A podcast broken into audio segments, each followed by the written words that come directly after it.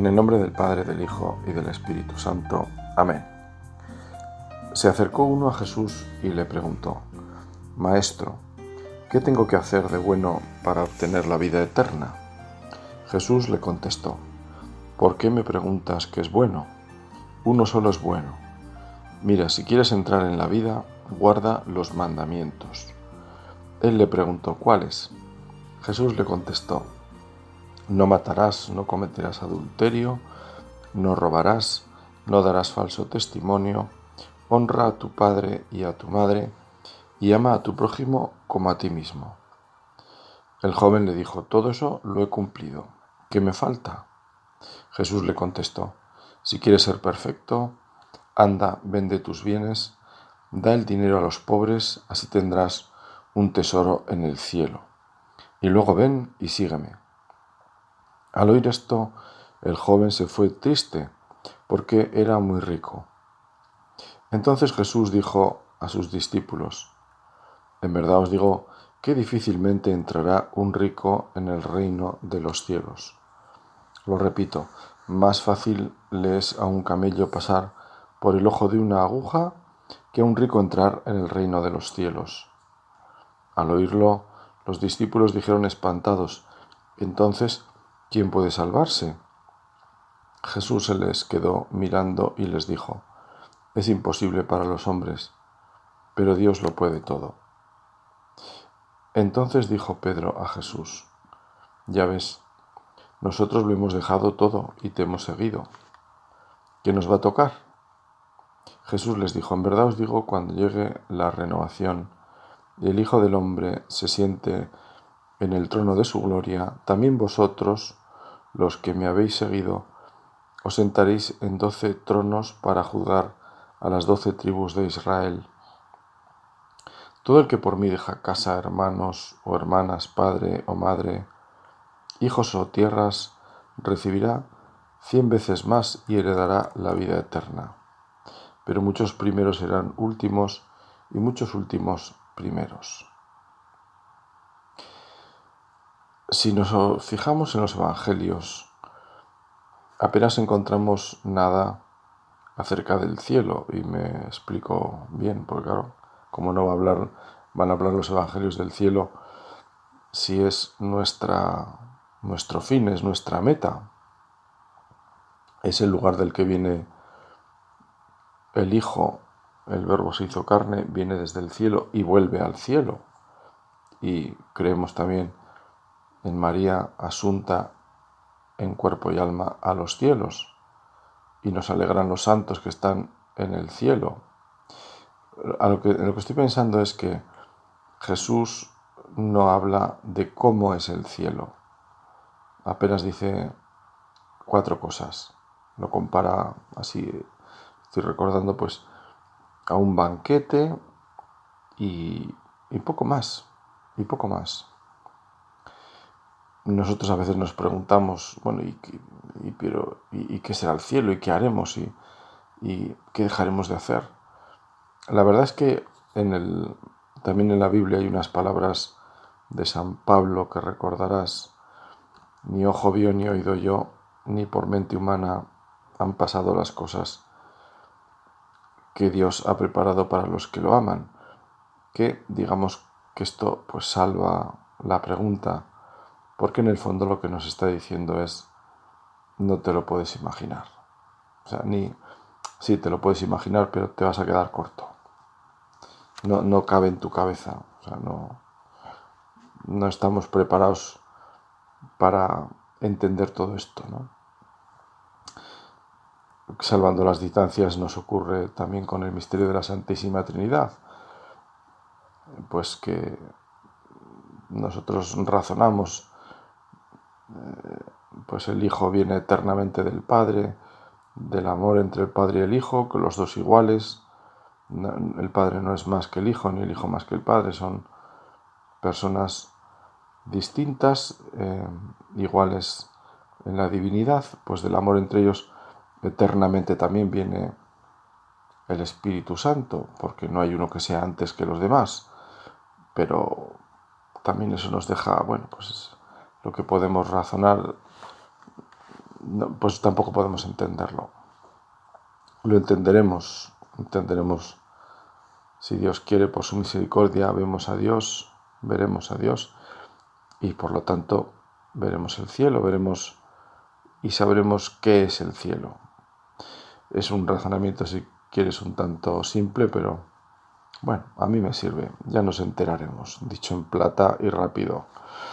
Cuando San Juan María Vianney, el futuro cura de Ars, recién fue ordenado sacerdote, pues fue enviado, bueno, pues como cualquier sacerdote párroco, pues a un destino, a un pueblecito, eh, Ars, donde pasó su vida, ahí en, cerca de Lyon, no muy lejos de Lyon, en el más o menos noroeste de Francia. Y acercándose a, aquella aldea que no era, mucho más, pues cuenta que se encontró con un niño al que le preguntó de dónde era. Al contestarle que era de Ars, el santo le dijo, ah, pues mira, tú me enseñarás el camino a Ars y yo te enseñaré el camino al cielo. Y esto se ve que nos recordó para siempre aquel futuro feligres.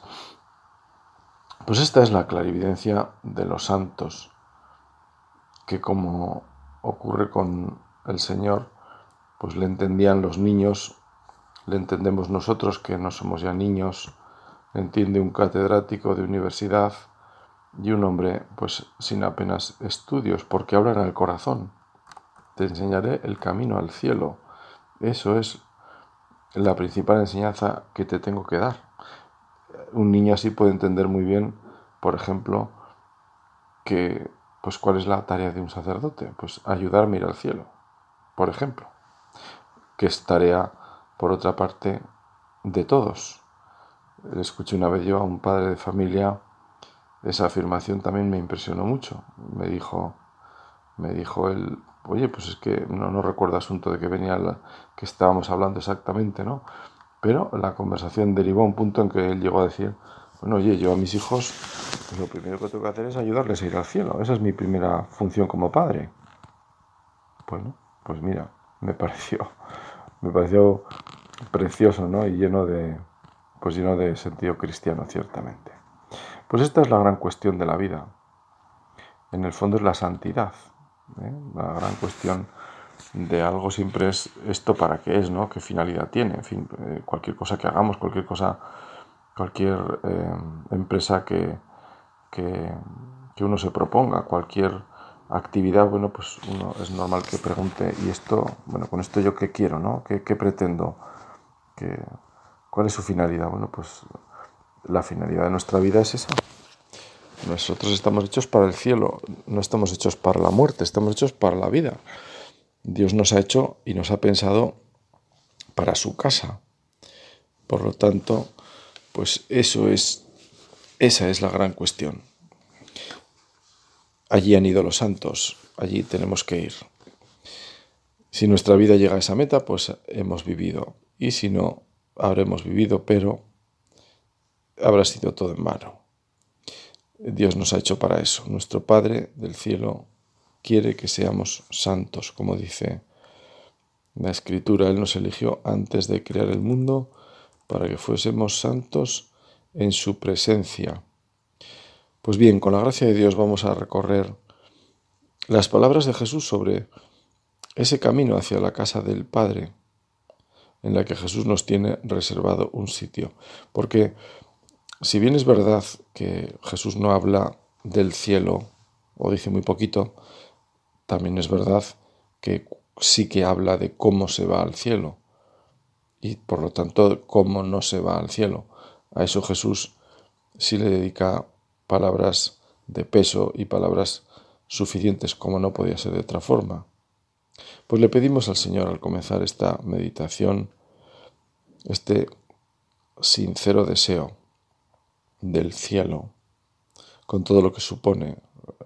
Cualquier persona creyente, hombre, ¿cómo no voy a querer ir al cielo? Pero el cielo ya ha empezado, se puede decir, porque por el bautismo el Espíritu está en nosotros estamos unidos a Dios. Por lo tanto, esa vida nueva, ¿eh? ese nuevo nacimiento ya se ha producido. Y eso tiene que ver con el cielo, como veremos. Por eso que el cielo comenzamos a vivirlo ya aquí, de alguna forma.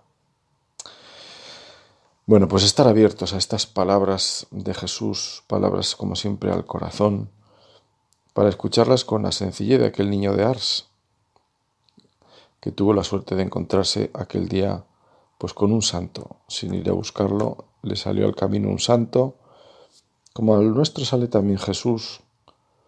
¿Qué pasa con estas palabras que son siempre palabras de vida eterna? Y ese es el primer punto que me parece interesante considerar, justamente. Las palabras de Jesús son palabras de vida eterna. No todas las palabras lo son, ciertamente. Las de Jesús siempre son palabras para tener vida y vida en abundancia. Una vida que salta hasta la eternidad y que se convertirá como esa agua de vida que fecunda cuanto cubre. Así nuestra vida, iluminada por la palabra que es Jesús, creará vida allí donde estemos y por donde pasemos. Esto nos lleva a pensar y a caer en la cuenta qué palabras escuchamos, qué mensajes nos llegan y no son vida. Tenemos que saber filtrar para que no nos sequen la vida. Estamos viviendo bajo una lluvia permanente de informaciones, noticias, comentarios, encuestas, anuncios, es decir, de mensajes y en el fondo palabras, pero para empezar podemos aplicar un primer criterio separando el grano de la paja. De toda palabra ociosa darán los hombres cuenta el día del juicio, dice la Sagrada Escritura. Pues bien, ahí tenemos un primer criterio. La necesidad o el entretenimiento insulso. Como somos seres curiosos por naturaleza, estamos abiertos a toda información que tenga la cualidad de captar la atención. Nos basta pensar en el mundo de la publicidad que tiene profesionales en esa línea de crear incluso necesidades allí donde no las había para consumir. Porque en el fondo se trata de un asunto de interés material muchas veces. Esta imagen tan común de ver docenas de personas por la calle atentos al móvil eh, es en buena medida un reflejo pues de esa lluvia de información, de anuncios, mensajes de cualquier género, es decir, de palabras que son realmente de vida. Apuntan en la dirección de la caridad, nos llevan a Dios, nos llevan a querer más a los demás, en fin, nos hacen mejores, porque si no es así, habrá que, como se dice en lenguaje popular, habrá que darle una vuelta a todo este mundo informativo, por llamarlo de alguna manera. Las primeras palabras de Jesús sobre la vida eterna que vamos a considerar son los diez mandamientos que hemos escuchado en ese encuentro de Jesús con el joven rico. En ese pasaje, al igual que al niño de Ars, también es Jesús el que sale al encuentro de aquel joven. Es Jesús el que se encuentra con él. Es verdad que el joven pregunta, pero no es menos cierto que tenía a quien preguntar. Y como diría San Agustín, lo hizo porque alguien con mayúscula había sembrado inquietudes profundas en su corazón. Así nos ponemos ante Jesús, que nos mira a los ojos para preguntarnos por la vida con mayúscula, para que tengamos esa aspiración que se nos haga pregunta inquieta como al joven, y no dejemos de buscar el camino que nos lleva al cielo, los mandamientos. Guárdalos, nos recuerda Jesús como al joven rico. Ya nos lo sabemos y nos sirven de examen cuando nos confesamos.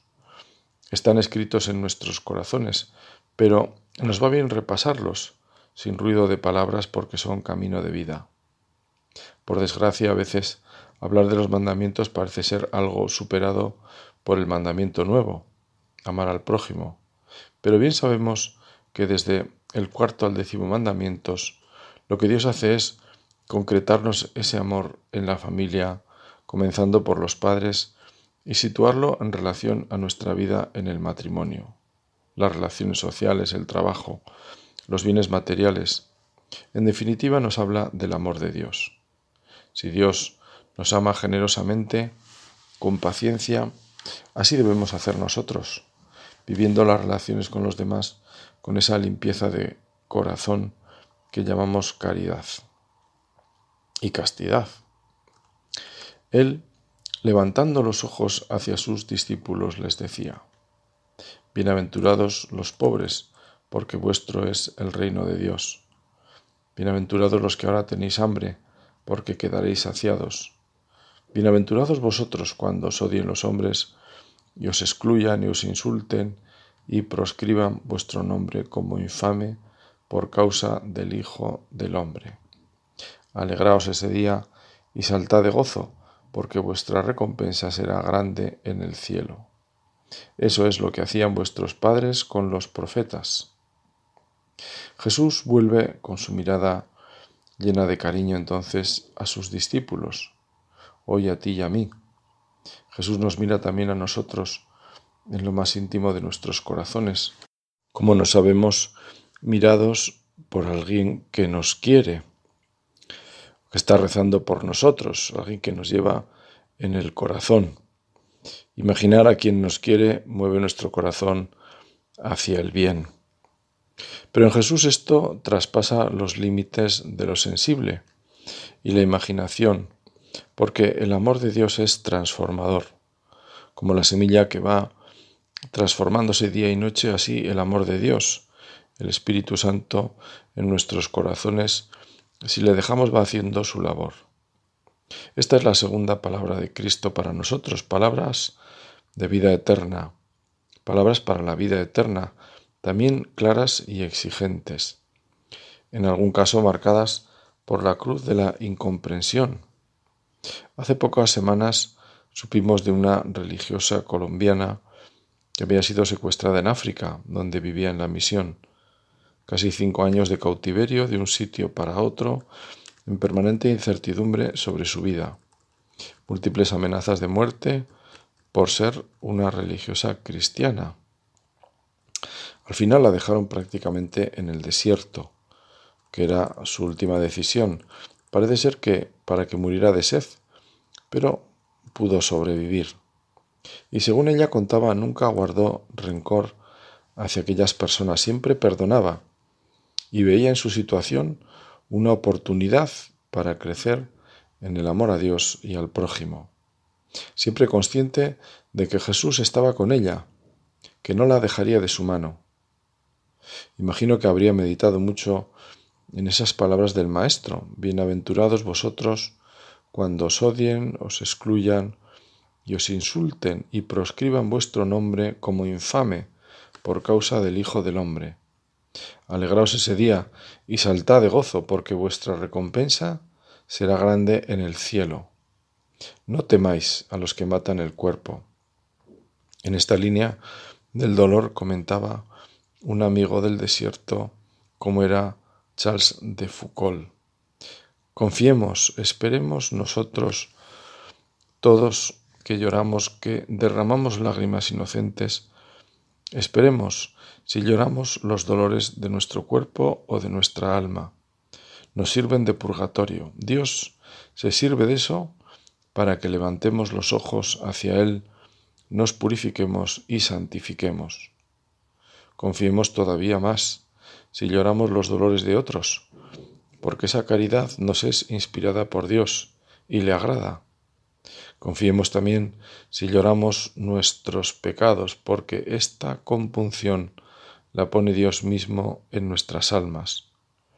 Confiemos todavía más si lloremos con un corazón puro los pecados de otros, porque este amor por la gloria de Dios y la santificación de las almas no son inspirados por Dios, y esto es una gracia.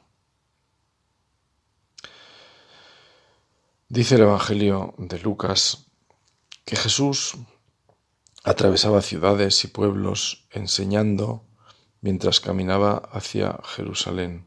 Y uno le preguntó, Señor, ¿son pocos los que se salvan? Él les dijo, Luchad por entrar por la puerta estrecha, porque os digo, muchos pretenderán entrar y no podrán. Es la tercera palabra de Jesús que vamos a considerar.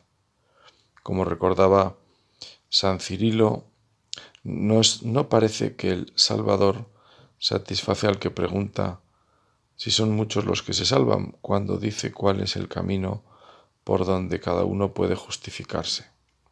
Pero debe advertirse que el Salvador no acostumbraba a responder a los que le preguntaban según lo que pensaban cuando lo hacían sobre cosas sin importancia, sino atendiendo a lo que pudiera ser útil a los que le escuchaban. ¿Qué podría importar a los que oían si eran muchos o pocos los que se salvaban? Más necesario era saber el modo por el cual podría salvarse cada uno. Así que por su bondad, o contestando a las preguntas vanas directamente, lo hace hablando de lo que es más necesario. En efecto, dice este Santo Padre, el alma vacila siempre. Cuando reflexiona en la eternidad, se decide por la virtud, pero cuando mira lo presente, prefiere los placeres de la vida. Aquí ve la sensualidad y los deleites de la carne, allí la sujeción y la servidumbre y cautiverio de la misma. Aquí la embriaguez, allí la sobriedad, aquí las risas disolutas, allí la abundancia de lágrimas, aquí las danzas, allí la oración, aquí el canto, allí el llanto, aquí la lujuria, allí la castidad. Conociéndonos bien el Señor nos habló también de aquel hombre rico, al que le iban bien las cosas, y estaba pensando cómo ampliar sus graneros. No eran malos pensamientos, podemos decir que estaba en términos modernos creando riqueza, estaba creando puestos de trabajo, lo cual es bueno. Pero Jesús le llama insensato porque esa misma noche le iban a pedir el alma y en eso en eso no pensaba. Por tanto, incluso los buenos pensamientos, los proyectos necesarios y beneficiosos para la colectividad, en definitiva todo, todo debe estar iluminado por esa luz de la eternidad. Por otra parte, la luz más real, porque es la que va a quedar, es la, la que permanece como definitiva. Todo lo demás va a pasar. Y todo puede terminar para nosotros esta misma tarde. Podemos no ver la luz de mañana. Algún día en nuestra vida esto será así, no veremos la luz del día siguiente.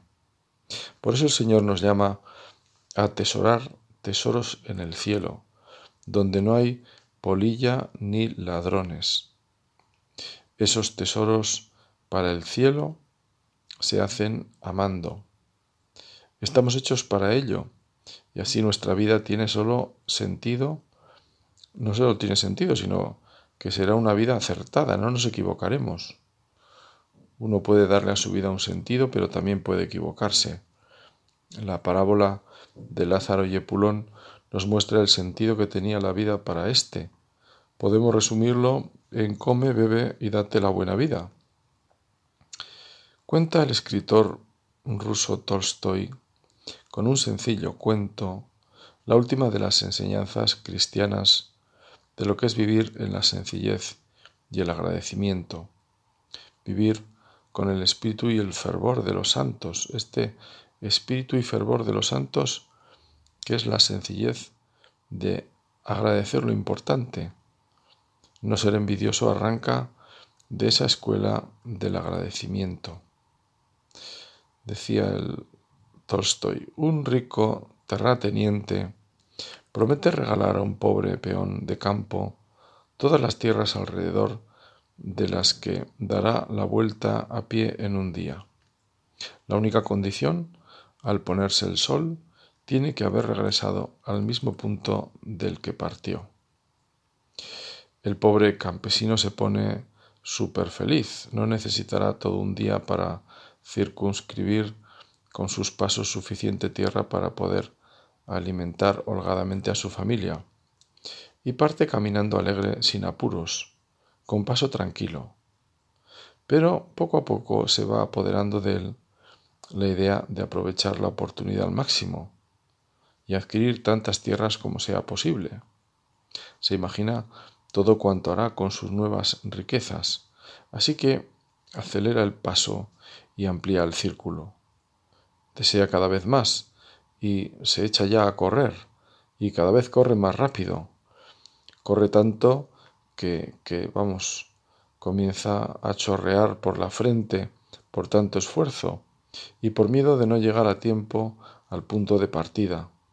Finalmente, al apagarse el último rayo de sol y con sus últimas fuerzas llega a su meta. Le pertenecen miles de hectáreas de campo fértil, pero en ese momento se desploma y muere por agotamiento. Lo enterraron en un pequeño pedazo de tierra. Ahora ya no necesita más.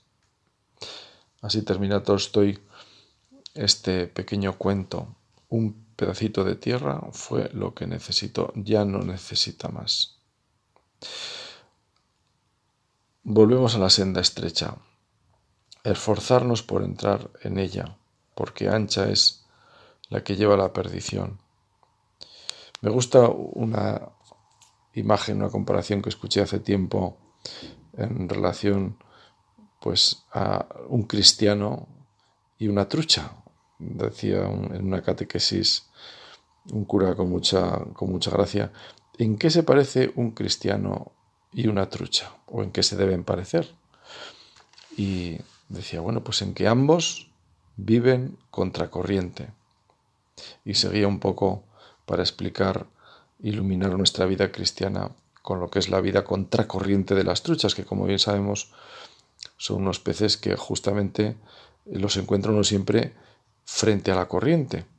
¿Y qué es lo que necesitan para vivir? Pues que el, agua les venga en contra. Precisamente las truchas ahí es donde encuentran ese agua que se mueve, ese agua más oxigenada, más limpia, más fresca.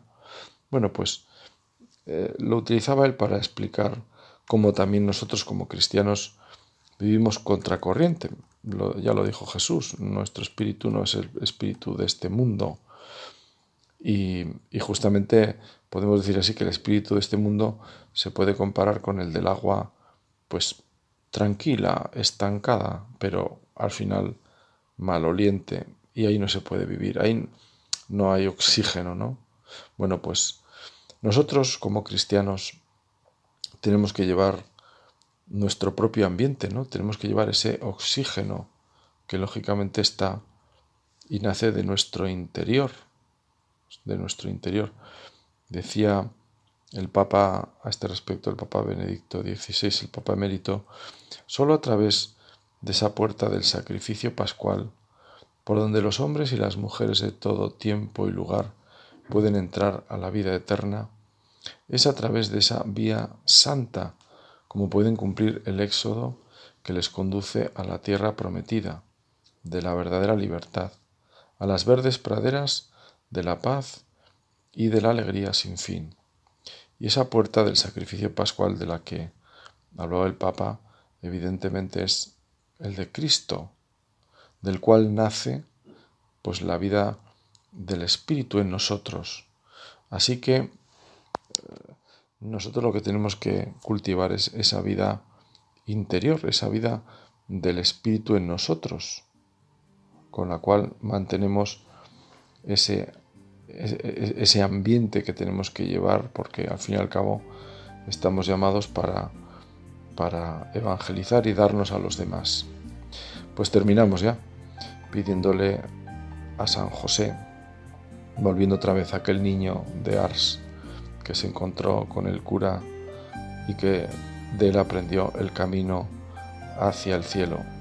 En Cristo, en el Evangelio, tenemos el auténtico camino de la vida, porque es el que lleva al cielo.